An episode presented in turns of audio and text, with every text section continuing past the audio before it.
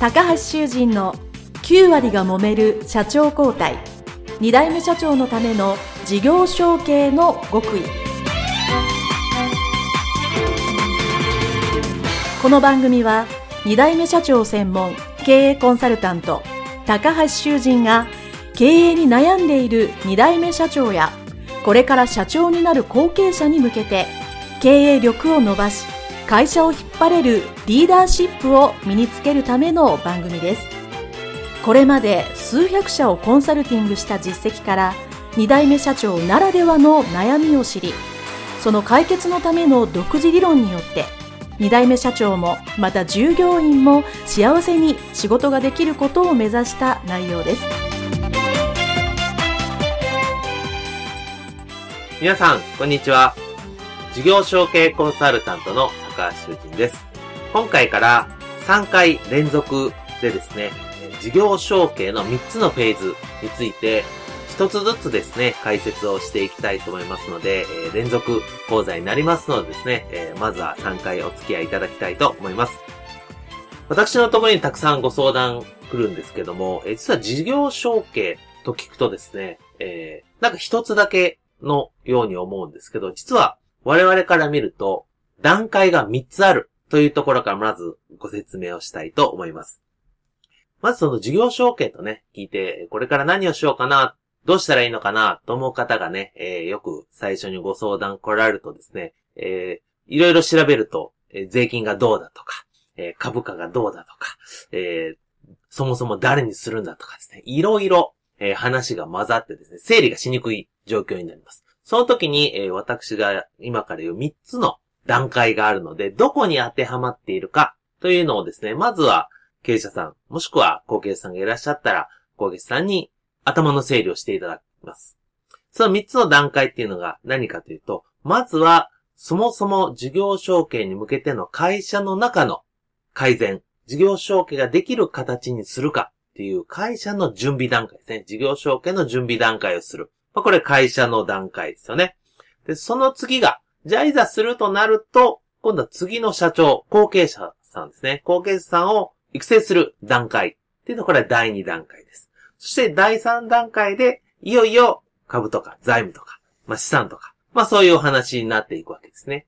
ですから、この最初まず会社の改善をする段階は、まあ我々、えー、専門家ですね、会社の磨き上げ段階というふうに言いますけど、まあ、会社自体を次の人にバトンタッチできるように改善していく。こういう段階が第1段階、磨き上げの段階です。そして第2段階が高決算を育成する段階。そして第3段階がいよいよ株とか財務とか、まあそういう手続き論的な第3段階になっていくわけですね。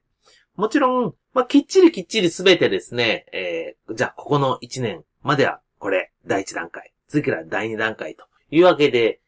完全に分かれるわけじゃなくて、ある程度は重なる部分はあるんですけど、まずそもそもどの段階なのだっていうのをですね、えー、まずは確認していただくということが大事かと思います。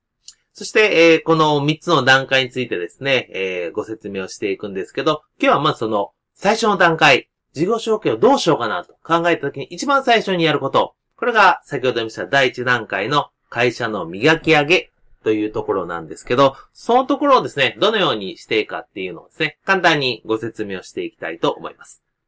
えー、そもそも事業承継をする、特に中小企業の場合はですね、やっぱり経営者が何十年もすでに経営しているのを次の経営者にバトンタッチすると。まあ、それがもちろん息子、娘、娘婿、いわゆる親族なのか、従業員なのか、えー、ひょっとしたら M&A で、えー、第三者に渡すのか。それはわからないにしても、まずは誰かにこの会社の経営を引き継いでもらわなきゃいけないっていうところになるわけですね。誰にやるか決まってなくても。じゃあ、次の人がやりやすい、もしくはやってくれるような状況にまずは自分の会社の中を少しでも良くしなければならないっていうのがですね、やっぱり今、経営者さん、もしくはまあ、一緒に働いてる後継者さんも含めて、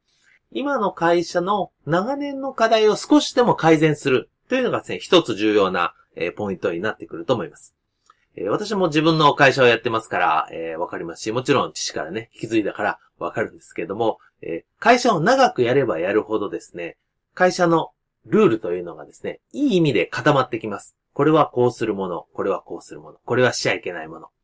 もちろん、それが有効だからこそずっと残っているものなんですけども、実はもう長い時間、もう今、令和の時代ですから、えー、令和の時代になったら、これはもうひょっとして今は通用しないルール、もしくは考え方、もしくはやってはいけないことに、っていうふうに認定にね、なっていることがあるかもしれないんで、それをもう一度、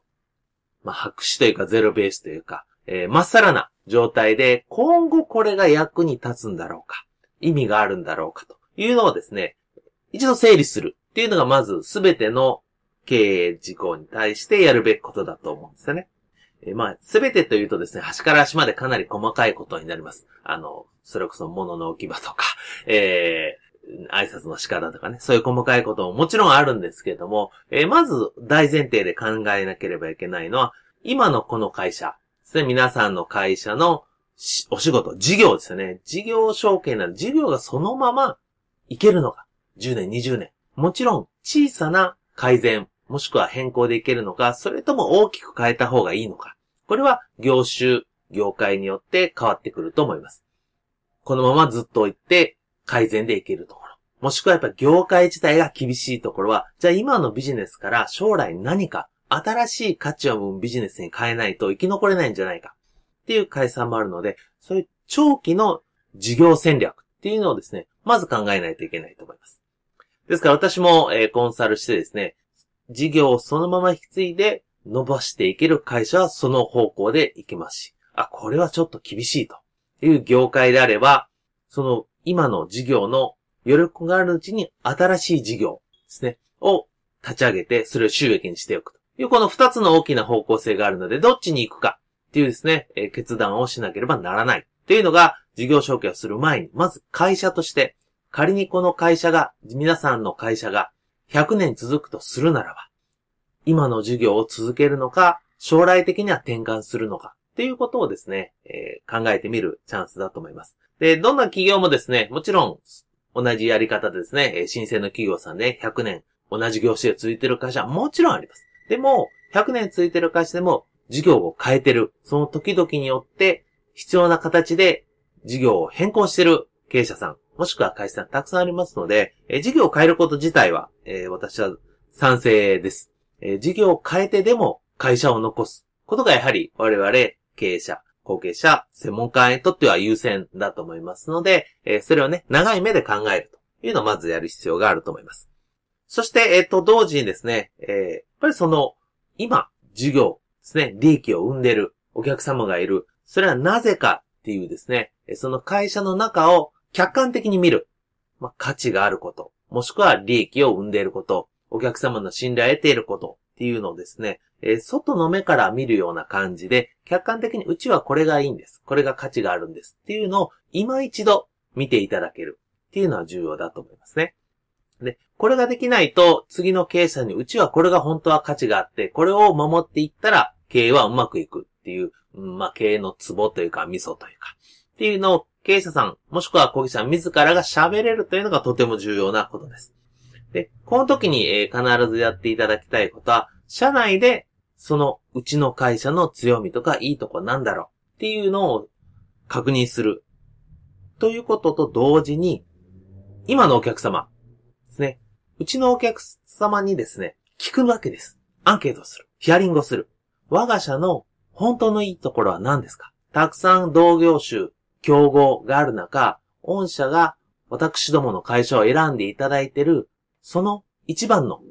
いいところ、まあ、ポイント、教えてくださいと言って、顧客に話を聞きに行くということができると。これは会社を引き継ぐ、もしくはすでに事業をやっている会社の強みですね。これがあの、私も、えー、しばしばやりますけど、創業支援だとお客様がいないので、結局自分の強みが何なのかって確認しようがない。でも、すでに事業をやっていらっしゃる、そして長いことをやっていただいて信頼がある。中小企業であれば、経営者さん、もっと言うなら後継者さんが我が社の強みを教えてくださいと。いう立場で、お客様に話を聞きに行くことによって、本当に信頼されている、本当に喜ばれている。ポイントがわかります。それが分かれば本当にその強みをどうやって伸ばすのか、喜んでいるところをどうやって伸ばすのか、というのをですね、えー、この長期の戦略に組み込んでいけると。いうのがですね、非常にいいところだと思います。で、えただしですね、えこのまあ話の、まあお客様に聞き方はですね、いろいろあるんですけど、え一つだけですね、言われても、あ、これは、あの、除外してほしいということはですね、えー、価格が安いからっていうふうに言われたら、それ価格安いのを伸ばしましょうっていう戦略は、これは中小企業の戦略として一番取ってはいけない戦略ですので、えー、仮にそう言われるのであれば、まあ、それは置いといて、違う強み、それ以外の強みは何ですか？ですね。えー、品質とか技術とかスピードとか、まあ、いろいろあると思います。そういうのをですね、なるべく具体的に、どういう場面でその会社さん、お客様が我が社のいいところを感じてるかっていうのは、まあ、根掘り葉掘り、まあ、20分ぐらいでいいと思うんですけど、まあ、聞けるというのがですね、中小企業のいいところだと思うので、それをもって会社をより良くする、磨き上げていくという作業を事業承継する前段階の会社をより良くすることとしてやっていただきたく思います。